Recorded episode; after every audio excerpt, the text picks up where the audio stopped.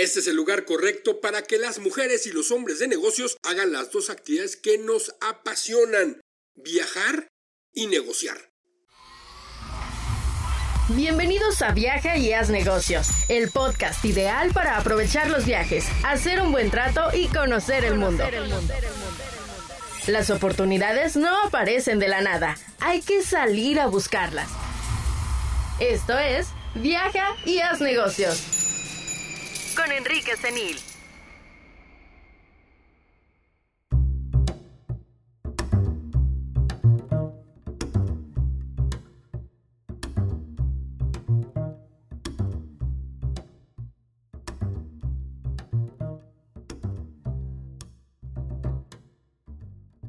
Bienvenidos, mi nombre es Enrique Senil, soy su consultor de negocios. Para nosotros viajar y hacer negocios es el estado perfecto. No podríamos hacer otra cosa. La verdad, únete a nuestro grupo de pasajeros escuchando este podcast. En este episodio voy a contarles cómo fue ir desde Atenas, en Grecia, hasta la ciudad de Estambul, ahí admirando el mar Egeo. Les voy a compartir uno de mis intentos fallidos por hacer un negocio o un trabajo, pero que la verdad fue superado por lo fabuloso que fue la experiencia de viajar. Quédese en Viaja y haz negocios. Los emprendedores exitosos también coleccionamos fracasos. La verdad es que si somos inteligentes, los guardamos en la planta de los pies, pues con cada paso nos recuerdan el error que cometimos. Pero poco a poco los vamos aplastando y lo convertimos en un escalón para seguir creciendo. Yo estaba muy contento, así en Atenas, en Grecia. La verdad es que estaba muy feliz. En esa oportunidad estaba paseando y conocía todo lo que podía, entraba a lo que, a lo que me alcanzaba, podía. Y subía a los, ahí al, al Monte Olimpo, bueno, a todos lados yo intentaba dar la vuelta. La verdad es que me había tomado un periodo de vacaciones en Grecia y poco a poco, bueno, pues mi dinero se estaba agotando, ya no tenía más dinero y además no estaba generando absolutamente nada para seguir viajando. La economía de Grecia eh, sí había tenido malos periodos, pero ese en ese momento era uno de los peores. Había una recesión económica mundial. La verdad es que sí estaba muy mala la situación en Grecia y no había mucho trabajo. Y yo ya estaba a punto de terminar mis vacaciones en Grecia y yo dije ya, se acabó. Pero una noche, en un bar, conocí a un grupo de tres colombianos que regresaban de Estambul. Ellos eh, estaban... Eh, iniciando su, viaje por Grecia y los escuché platicar y los saludé en español. Hola, ¿qué tal? Y me invitaron a su mesa. Ellos me platicaron que pues venían de Estambul y eh, Estambul estaba muy cerca de, Grecia, de, sobre todo de Tesalónica y de Atenas un poquito más lejos, pero realmente no era tan, tan lejos. Y uno de ellos había trabajado en un restaurante en, un, en el centro de Estambul. Le estaban pagando por semana. Me platicó que regularmente estaban contratando a personas que hablan en español, porque hay mucho turista español y latinoamericano que en esa época del año se detienen en Estambul como una escala a los viajes estos turísticos que hacen en Medio Oriente, los turistas peregrinos a Tierra Santa. Y se convirtió pues prácticamente en la única opción para seguir viajando porque yo me quería quedar un tiempo más en esa tierra y seguir. Debo de admitir que me ofusqué y inmediatamente hice planes y dije es el momento, yo quiero conocer Estambul. Para mí Estambul es súper enigmático, bueno, en ese tiempo todavía más. Yo tenía grabada en mi mente y eso lo recuerdo perfectamente una escena de James Bond de esa película que se llama De Rusia con Amor, en donde él eh, aterriza en Estambul y lo, y, lo lleva un chofer que también es espía, pero lo lleva al gran bazar, este bazar gigantesco que está en el centro de, Estambul. Y entonces va caminando y se abren eh, las cortinas y se abren los tapetes y va caminando entre los pasillos y entra a un pasillo profundo, oscuro y de repente se abre, ¿no? Eh, lo reciben y va saliendo una, una chica una chica Bond, obviamente, y eh, va saliendo de allí de su oficina y entra, y entonces lo recibe un Pedro Armendáriz, el actor mexicano, así este, haciendo el papel de un turco muy sofisticado, muy malo, tipo, tipo mafioso, y, lo recibe allí en Bond. Y bueno, ese, esa, esa escena de, de Estambul, bueno, me, me, llama mucho la atención, me, me, impresionó y yo quería conocer Estambul. También, bueno, ahora más moderno, eh, ¿Recuerdan Operación Skyfall en el 2012 cuando James Bond llega a Estambul y hace una persecución sobre motocicleta, pero también allí en el techo del Gran Bazar y va persiguiendo a, a otro espía y a otro malo. Está padrísima esa escena. La verdad está fabulosa. Bueno, para mí Estambul es eso, ¿no? Algo enigmático. Y entonces ese es después de, que recibí esa, ese mm, empujoncito para poder conocer Estambul y dije yo me quedo, pues comencé a organizar mi viaje. La verdad, ni siquiera llamé al restaurante para ver si había vacantes, ese restaurante que me recomendaron para trabajar. Tampoco supe si me alcanzaba para el alojamiento, no sabía ni cuánto costaban los alojamientos. Ni siquiera me aseguré así de que mi pasaporte mexicano iba a poder cruzar la frontera. Estambul me gritaba, conóceme, conóceme. Turquía es un país muy moderno. Está entre en medio, está en medio de Europa y Asia y por lo tanto pues tiene cosas de los dos lados. En Turquía la clase media es la que mueve, es el motor, ¿no? Como muchas partes de, Occidente. La cultura también es una mezcla entre el estilo musulmán, que la religión predominante es el Islam, y pues las comodidades europeas o lo, que le gusta a todos los europeos, a todos los países europeos. En Turquía está actualmente mucho la tecnología.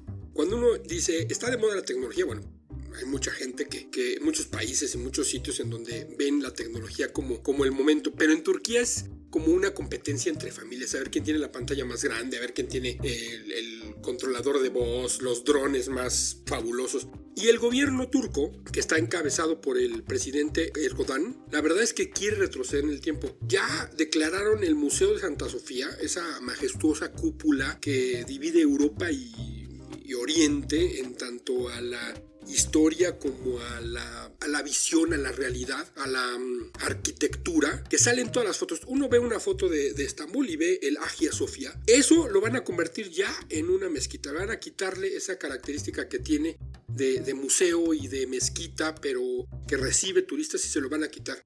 Entonces eso realmente ha causado un problema, pero la verdad es que esa mezcla es fabulosa en, en, en Estambul, en Turquía en general. Y hay algo en donde se refleja esa mezcla y la verdad se ha convertido en el centro de atención de todo.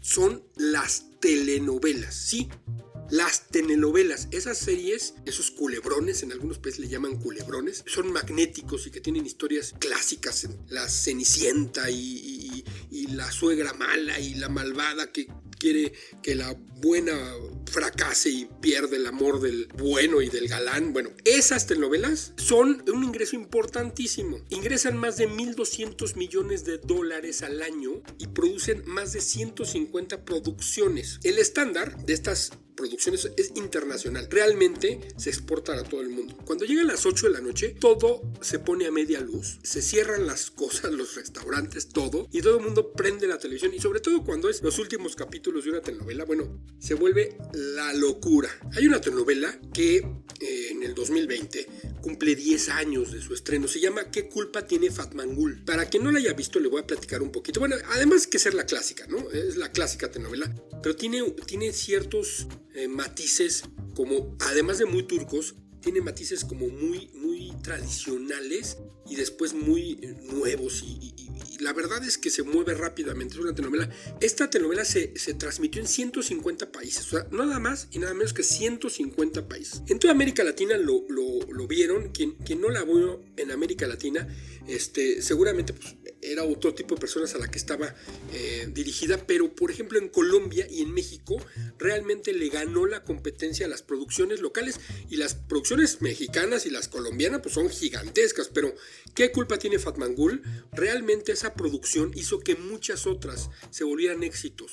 Eh, hay una que se llama el, el Sultán, hay otra que se llamó las mil y unas noches que contaba esta historia milenaria, esta industria cosecha muchos éxitos. Pero hay algo oculto en las telenovelas. Estas telenovelas que se ven en todo el mundo tienen algo oculto y que vale la pena analizar. Esas producciones tienen un secreto y es el patrocinio.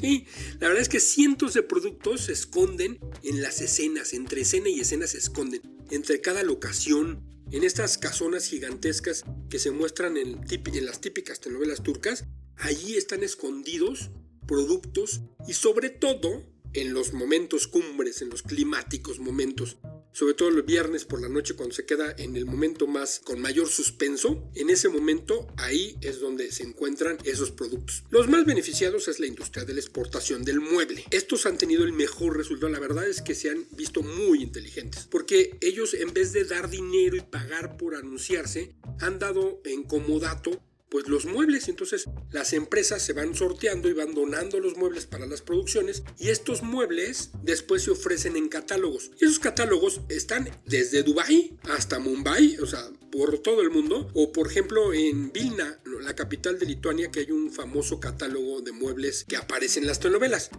Realmente hay unos que se ponen, que se fabrican en Turquía y hay otros que se las patentes o los moldes o los diseños para otras mueblerías locales, propiedad de turcos, que se eh, fabrican en esos países. Este negocio ha crecido 700% en los últimos 10 años desde que empezaron a hacer esa simbiosis con las telenovelas. Mueble que aparece en la pantalla, mueble que comienza a venderse. Los muebles se estrenan, los diseños de los muebles se estrenan en las telenovelas. Pero también este negocio ha sido aprovechado por las joyerías de fantasía, los diseñadores locales turcos que ahora están en el pináculo de la industria de la moda. Las famosas toallas turcas son súper solicitadas en todo el mundo y dicen que las agrupaciones de los productores de, esa pequeña ciudad, de, las toallitas, de las toallas, bueno, están maravillados con esto. La verdad es que Turquía, pues será un imán para todos los viajeros de mochila, pues yo no fui obviamente la excepción. Encontré en principio cinco maneras de viajar desde Grecia hasta Estambul. La primera la deseché inmediatamente, era un barco que cruzaba el mar Egeo. Eso cuesta más o menos hoy en día 400 dólares, imagínense, definitivamente fuera de mi alcance. La segunda opción es un vuelo tomar un vuelo. Eso costaba 180 dólares. No era muy caro, pero imposible de alcanzar y lo saqué de mi, de mi lista. Después tenía un viaje en tren. Ese cuesta 120 dólares, pero Además había que tomar una parte en autobús y eso aumentaba otros 20 dólares o así 140 dólares para viajar de, de, Atenas a Estambul. Otra opción era un carro compartido, ya sea en aplicación o agencia, eso cuesta como 100 dólares. El autobús de primera clase directo, bueno, cuesta en la actualidad unos 80 dólares y pues yo estaba buscando algo todavía más barato pues me fue muy complicado, pero encontré, me sentí como si encontrara el ticket de oro de la película de Charlie la fábrica de chocolates, así me encontré, ¡pum! Me encontré, me dijeron 15 horas de viaje y costaba 21 dólares y dije, genial, lo tomo, no me importa en dónde hay que salir, pero yo lo tomo, ¿no? Yo me había hecho la idea de llegar con la mayor cantidad de dinero posible. Pues encontrar un trabajito de una semana, como había dicho este, los chicos colombianos, y conocer un poco la ciudad, conocer el bazar, conocer Santa Sofía, todo yo quería conocerlo, ¿no? El autobús hizo más o menos 5 horas más de lo que debería de hacer. En total hicimos desde Atenas hasta, mm, hasta la frontera como 24 horas, más o menos. Eh, donde me quedé se llama Sultán. Es un hostel internacional porque recibe personas de todo el mundo y además tiene eh, servicio en inglés y todo eso. Cuando uno paga su registro, incluye una bebida de bienvenida que uno puede tomar con un ticket, como un vale, en el Roof Garden de al lado del edificio continuo y un desayuno, pero encantador. La verdad es que un desayuno fabuloso con cositas, con cositas griegas. La verdad es que tiene, es un desayuno griego en, en Estambul muy rico. Bueno, más que griego, yo creo que meditería, mediterráneo. Allí en Instagram pueden ver, si buscan con el hashtag Sultan Hostel, pueden ver lo que pasa y lo que, cómo llegan y salen personas de todo el mundo. Además está situado en una calle fabulosa como de película. Bueno, yo estaba encantado. Y ese día salí a buscar trabajo con el ánimo encima. Encontré el, el, restaurante que estaba realmente muy lejos, no estaba en el centro, estaba muy lejos. Y pues llego, me presento y ni me reciben ni nada. Estaba un poquito frustrado, pero dije, bueno, ni modo, así es la vida.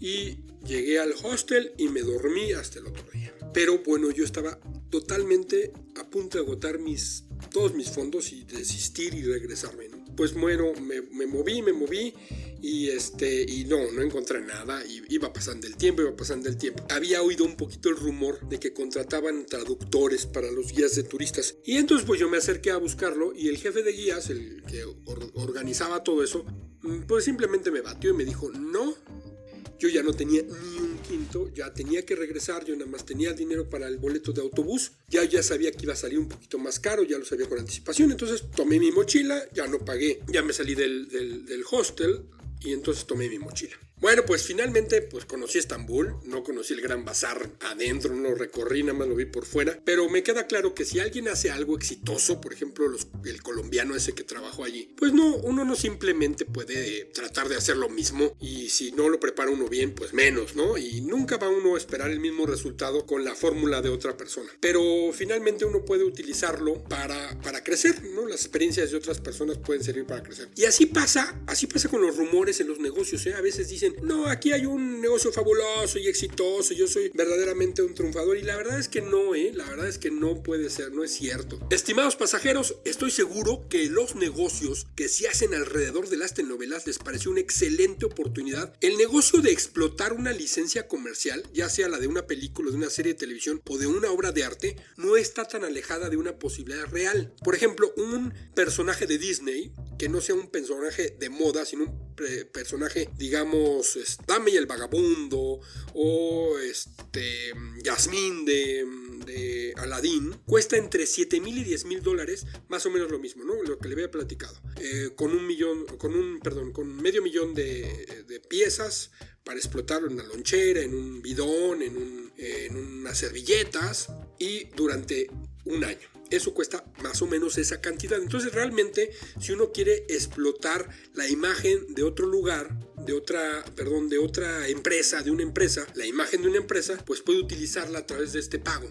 Y entonces, pues parece algo, algo sensacional. ¿Qué tal, ¿Qué tal les parece utilizar eh, o colocar su producto en el video de un youtuber o en el video de, de, una persona que esté dando una clase, un webinar, que sea muy, que tenga muchos seguidores? Eso se llama licenciar. Es un estilo turco que ha causado éxito rotundo a un país completo. Bueno, a unas gamas de la economía de un país y lo han hecho exitoso. Recuerden a los exportadores de muebles, a los joyeros o a las toallas de Turquía. Hay quienes aprenden con las conferencias o los gurús. Nosotros, que estamos construyendo esta familia de viaja y haz negocios, aprendemos con los viajes. Por eso los invito a inscribirse, suscribirse a esta plataforma y en donde se pueda darle 5 estrellas en iTunes, por ejemplo, y compartirlo. Eso es importante para ir construyendo esta familia. Mi nombre es Enrique Senil. Encuéntrame así en todas las redes sociales. Enrique Z-E-N y latina L. Recibo con mucho gusto, realmente con mucho gusto, todos los comentarios y avisos y sugerencias. No se olviden, por favor, de visitar mi sitio web Enrique Senil para mucha más información. Es enriquesenil.mx. Hasta el próximo destino. Las oportunidades no aparecen de la nada. Hay que salir a buscarlas. Esto fue, esto fue, esto fue. Viaja y haz negocios con Enrique Senil. Una producción de Monos Creativos.